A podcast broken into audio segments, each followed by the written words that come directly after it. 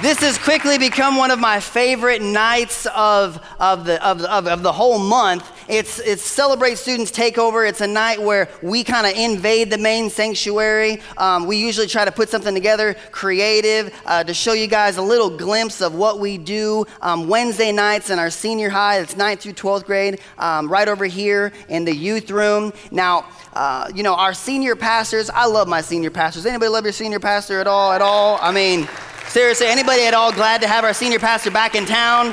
Back in town this week. I talked to him on the phone yesterday. He is okay and uh, ready to come preach. He said that he's got an awesome message. He's got, got an awesome word for you guys. And so we hope to see you on Sunday. Uh, if you're a guest with us tonight, we have three services on Sunday. We have one at 9 o'clock, 10.15, and 11.45 for all of you uh, late risers, okay? Um, but anyway, yeah, there we go. See, some of you got to come to church though. So uh, I'm just kidding. That's my friend. Um, I'm just kidding. So listen. So uh, what we do on Celebrate Students Takeover, and something that our pastor is really passionate about, is a generation leading a generation, and that's why you see uh, us raising up leaders. You see our young Lydia Breland here as a student. She is literally a, a daughter of this house getting the opportunity to, uh, to uh, begin to teach and to lead some more. She was actually an intern at, at camp. It was a pretty big deal. She was there for like three weeks. Um, really got a great opportunity to minister and to lead. And so we're super proud of her. I'm super proud of you, Lydia. Um, but so tonight, I have a word for you and some cool kind of creative stuff planned, hopefully, um, that, that, uh, that you're really going to enjoy. Our, our message tonight is called My Favorite Song. Turn to your neighbor and say, My favorite song. And what we're going to be talking about tonight is the influence, the power of music, um, because oftentimes people hear a song, people hear music, and they think of it just as, oh, it's got a nice beat, or oh, that's a cool melody. Um, but there's actually a science uh, to music and there's actually a, a very spiritual side to music as well. And so I want to read to you a, a, portion of scripture. It comes from Psalm 98. Psalm 98. So if you have your, your Bible with you, you can turn there. Um, and I'm going to read this real quick, and then I'm going to pray, and then we'll get right into the talk, if that's okay. Sound good?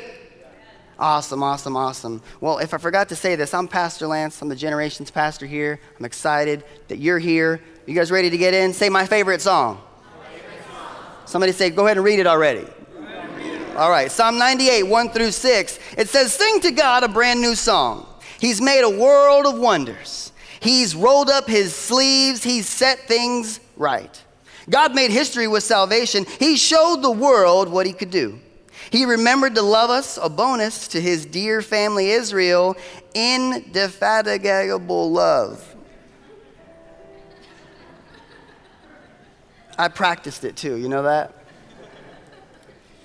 It means like relentless, okay? It's like, it's just, that's what it means. The whole earth comes to attention. Look, God's work of salvation. Now, shout your praises to God, everybody, let loose and sing, strike up the band.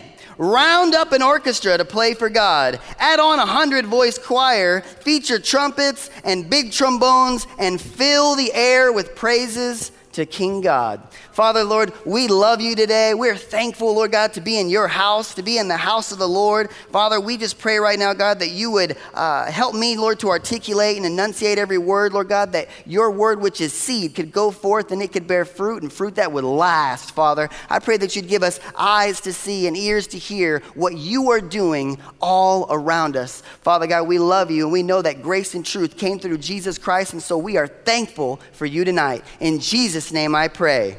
Amen. What's your favorite song?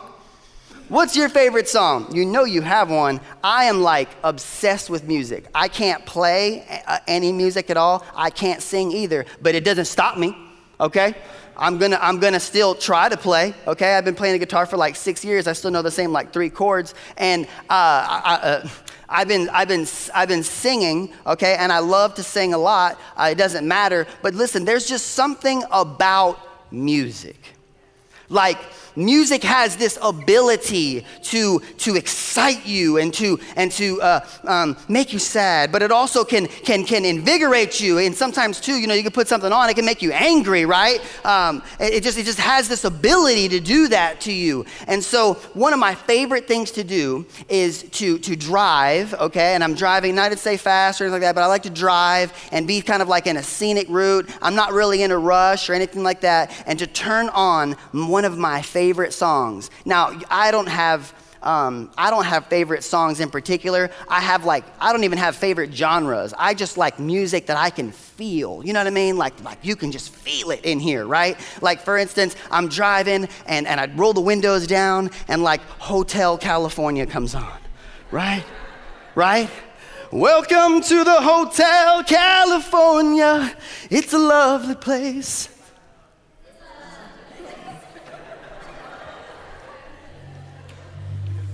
Didn't work, bro. Sorry, okay. So, okay, or in the morning, for some reason, this happens like every Saturday, like clockwork. I, I, I, wake up and I feel this inspiration to be a chef, right? And so I start whipping up the pancakes, but you can't whip up pancakes without a little bit of Boston, okay? And so I start, start cracking eggs to, it's more than a feeling, more than a feeling. No. It's just, it just, it just gets me going. I don't know why. I just want to like just, just whip up the pancakes as soon as Boston comes on. I just, I, I, I just love it. I, I can't describe it, right? Or when I'm with my daughter, pretending not to cry watching Aladdin. Riff raff, street rat, I don't buy that. If only they'd look closer. Would they see a poor boy? No, siree. They'd find out there's so much more to me.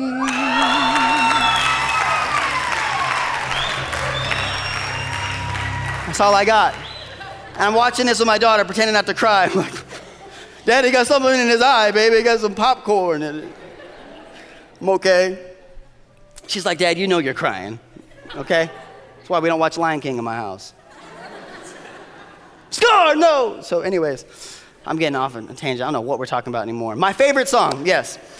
So, music just has this way to just move you, to just inspire you. How many of you listen to music when you work out? I'm assuming a lot of, oh, a lot of people work out in here. Okay, yeah, yeah, I know I work out too. You know what I'm saying? I'm in the gym, you know? Not? Anyways. So, but it's, it's why do you listen to music when you work out? You, you, you, you, because it, it, it excites you, you know? You, you have that one, probably that workout playlist, and it's like a bunch of songs when you were like 16. It's just, it's, it's that thing, you know? It just, it just gets you going, right? It just does. Um, it's, there's something to music and its influence. It actually has like a physical, uh, uh, you know, way to just motivate you, right? It's true. In fact, my wife and I, we have a playlist that we've added to over the years. We've been married going on 10 years. My smoking hot wife right here, Michelle. Going on 10 years. 10 years. That's right, I did it. There's hope for you, young man. There's hope for you, okay? There's hope for you, okay? Um, no, but seriously, uh, we have this playlist and we play it every night. In fact, the name of the playlist is Every Night. Okay, that's just what it's called. And so it's just filled with our favorite worship songs. And I turn it on, and we, you know, we have it real, real low to where it's kind of like almost like a faint little whisper, and it, it actually will, uh, it will put us to sleep and, and it'll put my kids to sleep. And now my daughter, she, she has the same playlist and, and she plays it every night in her room. And, and it's just like this, this peace that comes into the room. It's like this, this presence that, that is so inviting and welcoming, and um, it just, it just, it just works, right? Well, I did some research about it, and actually, it's actually like scientifically proven that music does influence you that it, it, more than just influence you, it actually, um, well, to better explain it, we have a video. So let's put on the video real quick and just watch this. I'll come right back up. Music plays an important role in our lives. It can help us relax, concentrate, or get pumped for a workout. And if this song makes you happy, well, it's because it's affecting your brain chemistry. So, why do we find music so enjoyable? Researchers from McGill University in Montreal found that dopamine releases during moments of enjoyment while listening to music. It's what gives us the chills, the same chemical reaction as when you fall in love. Basically, listening to music is amazing, and your brain loves it. Music also distracts your brain from registering the body's fatigue. It increases endurance while improving the heart and muscles, giving music both a psychological and physiological impact on the body. Think about that next time you're at the gym and forget your headphones. And did you know that playing a musical instrument can make you smarter and more of an annoying neighbor? Charlie! Believe it or not, children with at least three years of musical training performed better during testing for nonverbal reasoning, fine motor skills, auditory discrimination, and vocabulary than those who did not. We generally don't realize how a simple song can affect our brains and bodies. Nevertheless, music has a measurably significant effect on human beings, influencing the way we dance, exercise, and think. So, how has music affected your life? Now, I started to watch other videos about this. I started to, to really kind of research it. And so, when they talk about dopamine, uh, dopamine is basically uh, like a hormone that is, exists in your brain and it gets released. And so, our brain is basically like imagine kind of like a roadmap. So, have you ever looked at like a road map and there's just like roads kind of going everywhere? Your brain is something similar. And so, every time dopamine is released, it sends it sends like a signal through a synapse is what it's called, it through your brain, which is like a little road. And so, it's like making a path. And so, that's why if maybe the first time that you know uh, you were on a first date or on your way to a first date, for this is a perfect example, you're on your way to a first date and a song comes on, and you're like, "Wow, I love this song. I'm gonna sing along to this song." song. Well, then later on, maybe you're traveling down the same road and all of a sudden you're reminded of the song and it almost takes you back. Has anybody ever felt that before? It literally, it's like I hear more than a feeling and I can taste the pancakes. Okay? It's, it's just like, it's just, it's, but it's actually, it's actually a real thing. It's a real thing. It's, it's the brain's way of remembering, and it can be triggered through a song. Now, I invited some people to come up here and to talk about the influence, the power of music in their life. And so, do me a favor, put your hands together for Crystal Daniels.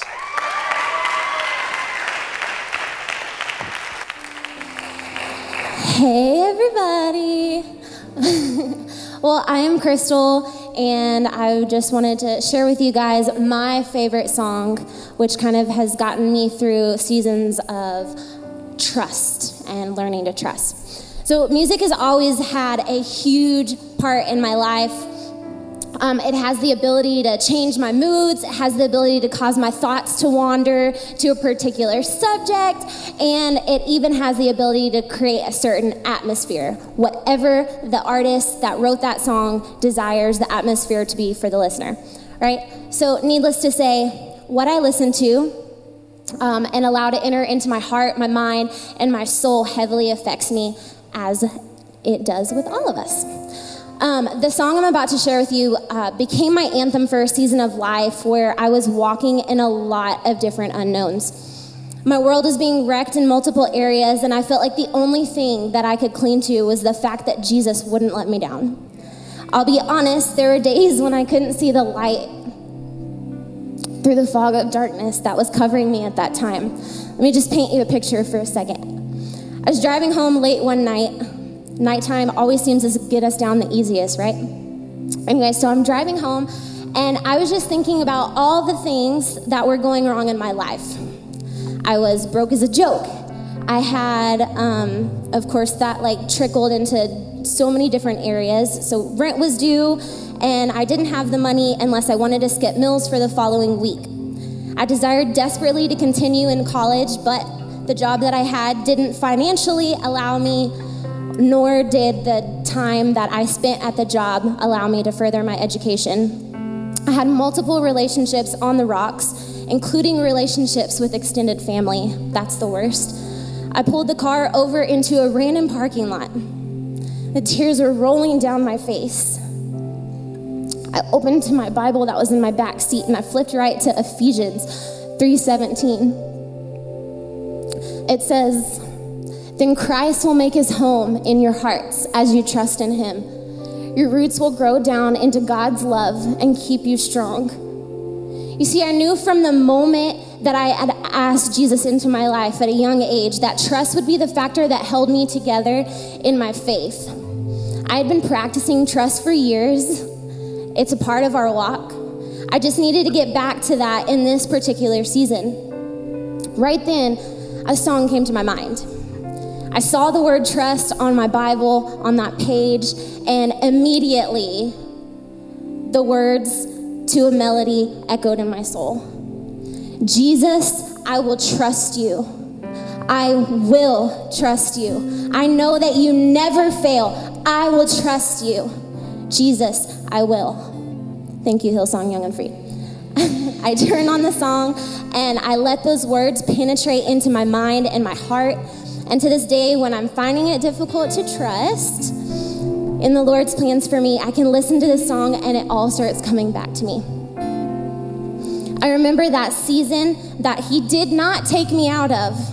No, but instead He led me through it. That season that I will approach again in the future over and over and over again. But this time, I won't fear it, I'll embrace it. Now I've got a few more years under my belt and have come to find that life is more or less just full of seasons of one unknown after the next. The more I lean into Him, the easier it gets to trust in His unfailing ways in those times of uncertainty. So I want to share that song with you guys right now.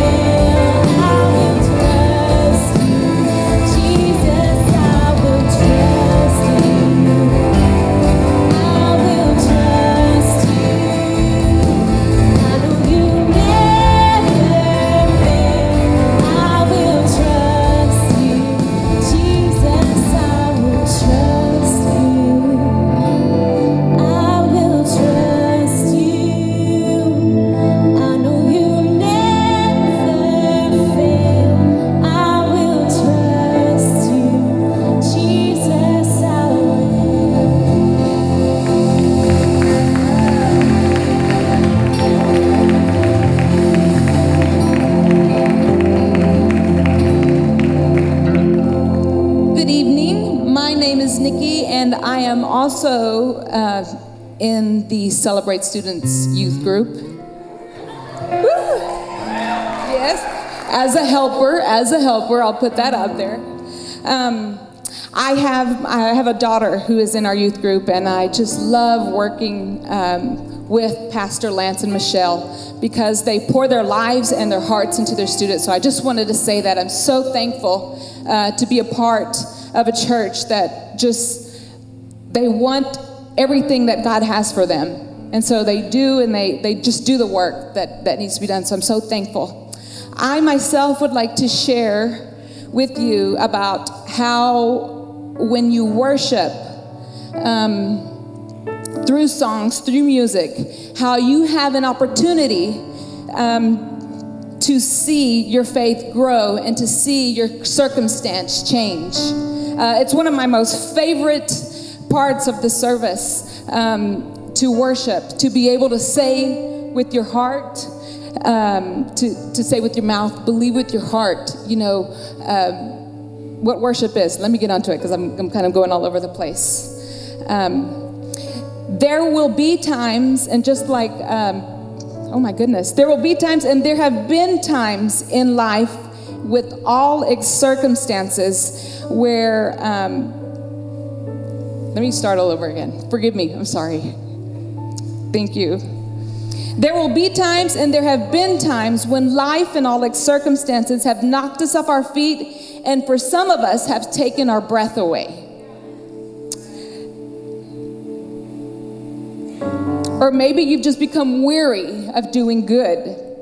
Maybe you feel empty and you know something in your heart just isn't right. It has been in these moments for myself when I realize that I need Jesus. I need his presence. I need to know that God, you've got my back. God, that you've got this. Um, and the scripture that comes to, to my re- remembrance, there's two of them. There's one, it's Psalm 42, verse 5. It says, Why, my soul, are you so downcast? Why so disturbed within me? Put your hope in God, for I will yet praise him, my Savior and my God. And the psalmist in that scripture didn't feel like worshiping God.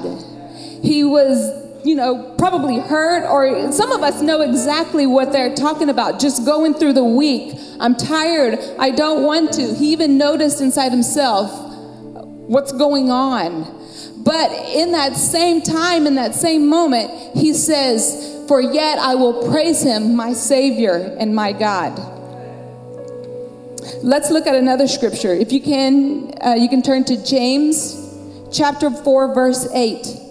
And it says this draw near to God, and he will draw near to you. When you draw near to God through worship, your circumstances will change. When you draw near to God, your worship, uh, to God through worship, your perspective changes. When you draw near to God through worship, your faith changes. It has been in these moments where I have learned that spending time in worship with God is so vital whether it's alone or in a corporate setting, just like this service. You see, you and I, we were created for communion. We were created for communion, uh, for community. I would compare it to the same way we as people have a desire to be with our friends and with our family. Our Heavenly Father has the same desire to be with us. And through worship, we have the precious opportunity to be in His presence and to share His love for us. If I can be completely honest, there are times when singing a worship song is more of a struggle because everything in my mind speaks louder and is the complete opposite of what I might be going through or singing. But every time I sing, every time I make a choice to praise God, to worship Him for who He is, I can hear Him in my heart saying, Draw near to me and I will draw near to you, Nikki, every time. Making the time to worship God, to sing from our mouths, to believe with our hearts, to praise Him for what He has done, and worship Him for who He is is so important, especially during these circumstances. Why? Because when we do, we begin to see by faith how great God is, how sovereign He is, and that He's got your back. Through worship in the presence of God, watch your tired souls be transformed. Watch your faith rise up. Your circumstance may be the same in the natural, but God in your circumstance takes his rightful place and becomes greater. He is magnified. When we worship, in his presence there's forgiveness, in his presence there is faith, in his presence is peace. In his presence is strength. In his presence is direction. In his presence is love, a love that covers a multitude of sins. Draw near to God, and he will draw near to you. Listen to the words in this song and watch. Join in and watch your circumstance change.